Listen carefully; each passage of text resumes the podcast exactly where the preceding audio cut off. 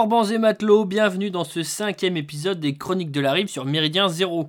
Un épisode un peu particulier aujourd'hui puisqu'il sera consacré au 90e anniversaire de Tintin.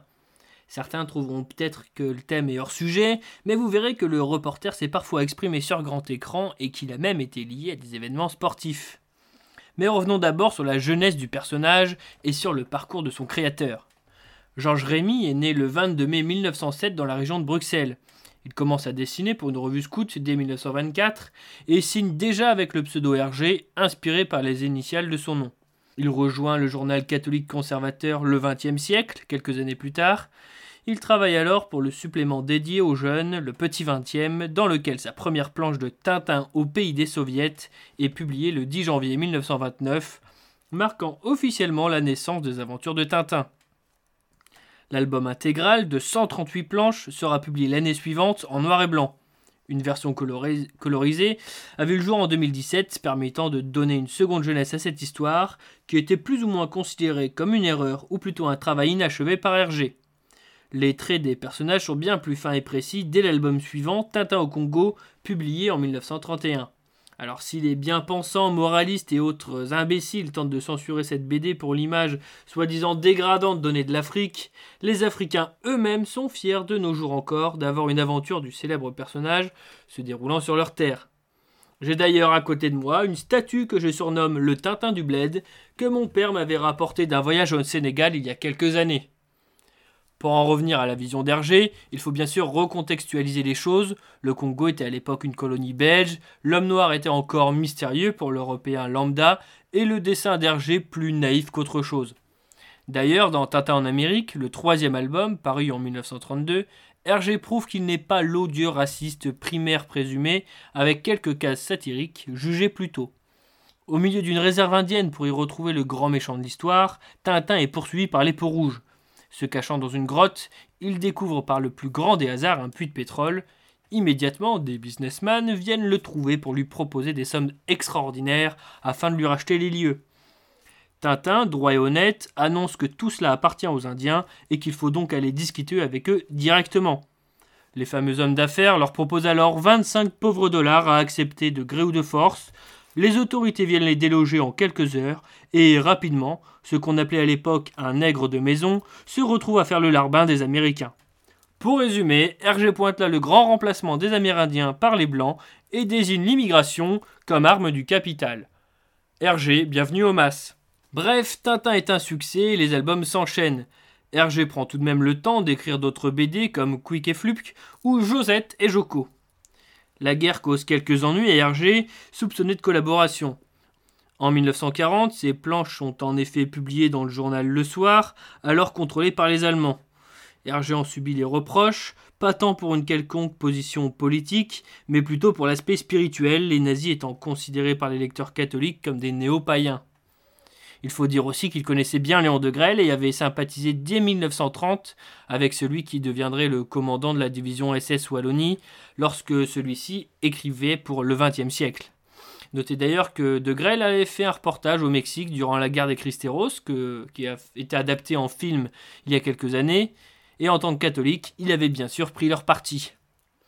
Hergé et Degrelle se disputèrent cependant sur l'utilisation d'un dessin et le papa de Tintin ne rejoignit jamais le mouvement rexiste. C'est peut-être ce qui lui permit de ne pas être totalement grillé par la suite. Si Léon Degrelle a jusqu'à sa mort affirmé avoir inspiré le personnage de Tintin, il semble que certaines dates évoquées ne correspondent pas. Tintin semble tout simplement être une version plus étoffée du personnage de Totor, créé par Hergé lui-même dans une revue scout en 1926. À la fin de la guerre, 12 des albums des aventures de Tintin ont déjà été publiés, 11 autres suivront jusqu'à 1976. Tintin, Tintin, et ses amis, tous plus mémorables les uns que les autres, du capitaine Haddock à Trifon Tournesol, sans oublier les Dupont et Milou, continuent de voyager aux quatre coins du monde et même un peu plus loin. Dans Objectif Lune et sa suite, On a marché sur la Lune, sortis respectivement en 1953 et 1954, Hergé envoie ses héros sur ce que Jules Verne appelait l'astre des nuits.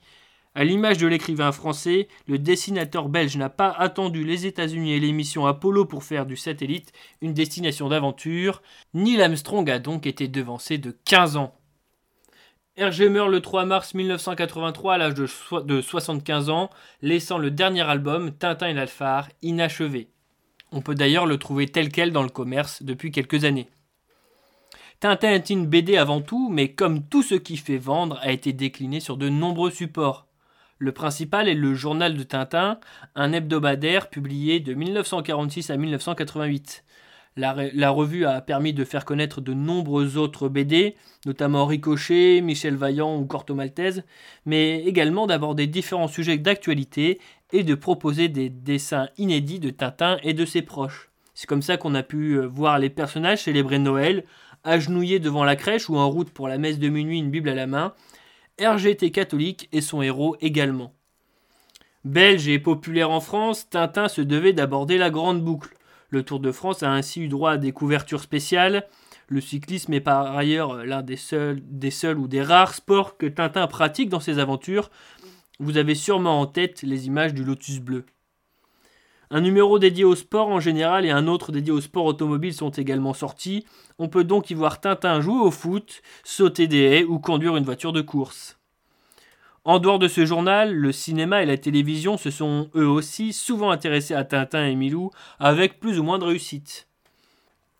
Le Crabe aux pinces d'or fut adapté en film d'animation dès 1947, avant que deux autres longs métrages sortent en 1969 et 1972, dont une histoire originale intitulée Tintin et le lac aux.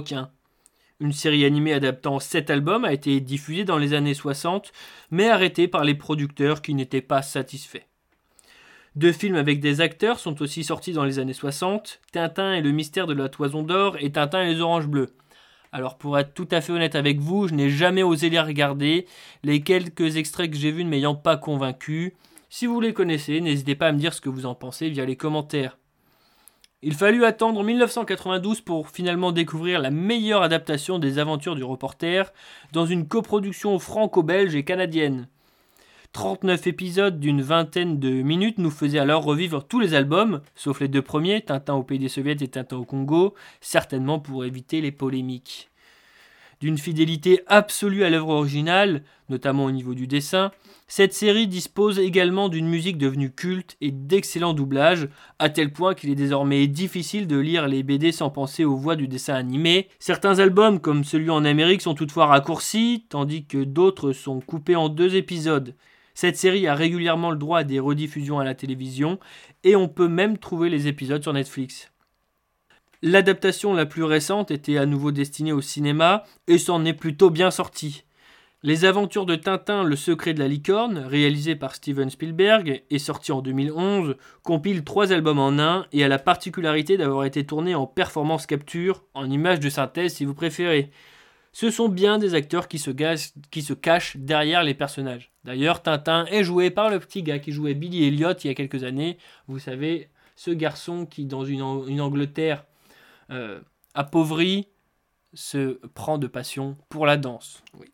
Sans être homo, faut, faut, le préciser.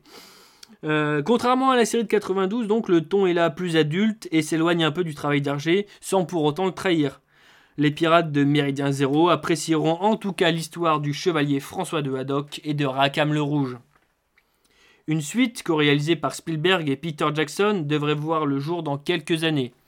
Quand on sait que l'on doit à ce dernier l'adaptation du Seigneur des Anneaux, on a de quoi être rassuré. C'est la preuve également que Tintin, malgré ses 90 ans, a encore un bel avenir. Avant de terminer cette chronique, j'ai quelques idées à donner à ceux qui souhaitent prolonger euh, le plaisir et se plonger davantage dans l'univers de Tintin. Sachez qu'un musée dédié à l'œuvre d'Hergé a ouvert ses portes à une trentaine de kilomètres de Bruxelles en 2009. En France, allez découvrir le château de Cheverny, l'un des châteaux de la Loire qui a inspiré Moulinsart, le domaine où vit le capitaine Haddock. Moulinsart reprend l'architecture exacte du lieu, excepté les deux tours se trouvant sur les côtés du bâtiment d'origine. Dans ces murs, vous y trouverez une exposition permanente sur Tintin. Voilà un beau moyen de se cultiver en s'amusant, notamment pour vos enfants. Des expositions sont régulièrement organisées en France, il faut donc rester attentif à la programmation des musées.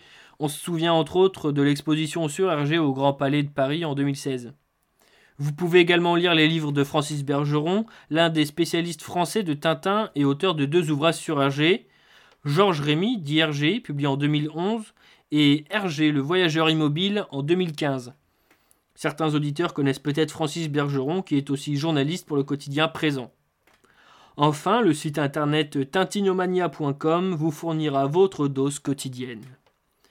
Je vous propose maintenant que l'on se quitte en musique avec le générique de la série animée de 1992. Merci d'avoir écouté les chroniques de la rive sur Méridien Zéro. Joyeux anniversaire à Tintin et bon vent.